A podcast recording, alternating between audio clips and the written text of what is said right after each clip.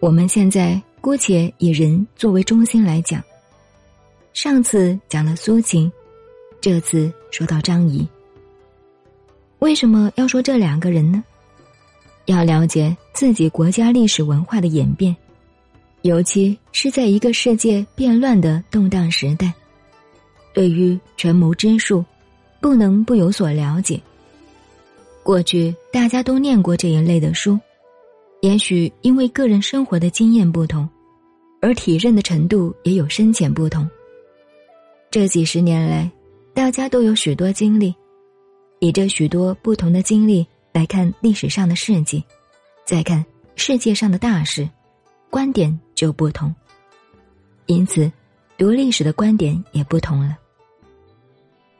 我们都知道苏秦、张仪是战国时代的人，不过以他们个人做中心，而研究整个历史，特别要注意的是，中国文化由周朝开始行礼乐道德的政治制度。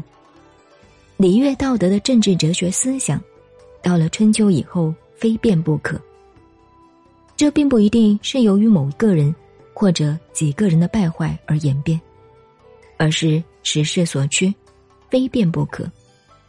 就像我们常说的一句最幽默的，也是最有意义的话：“无可奈何，只好如此。”有些人对于环境和事物是这样。时代的趋势也是这样。任何一个时代潮流、趋势来了的时候，就无可奈何，只好如此。由春秋到战国，就是这样一个情形。这是第一点我们要了解的。其次，周朝礼乐道德的政治制度与政治思想，是所谓王道政治。到了春秋时代，就成了霸道政治。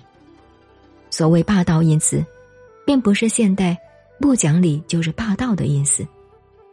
当时的霸道并不是不讲理，仍旧非常讲理。以现代观念而言，列国之间的领导权以武力或者财力而尊称的，称之为霸或者伯。不走礼乐道德政治的路线，走的是利害关系的路线。当然。在利害关系当中，仍然有他的道德标准，这就是霸道政治的时代。到了战国时代，也称霸道，但已经是霸道的末流了。这时的霸道到达了并吞，也就是侵略的阶段。这个时候，一个国家所需要的是强。到了这个阶段，天下所需要的就不是分封诸侯的封建制度。而需要统一天下为一个国家。过去宗法社会的封建是要改变了。当时各国之间可能统一天下的，最有优势的是秦国。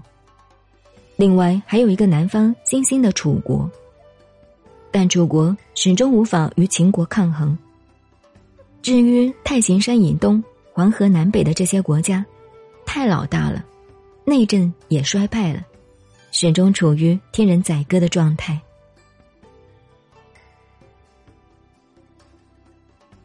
您好，我是静静找恩，微信公众号 FM 幺八八四八，谢谢您的收听。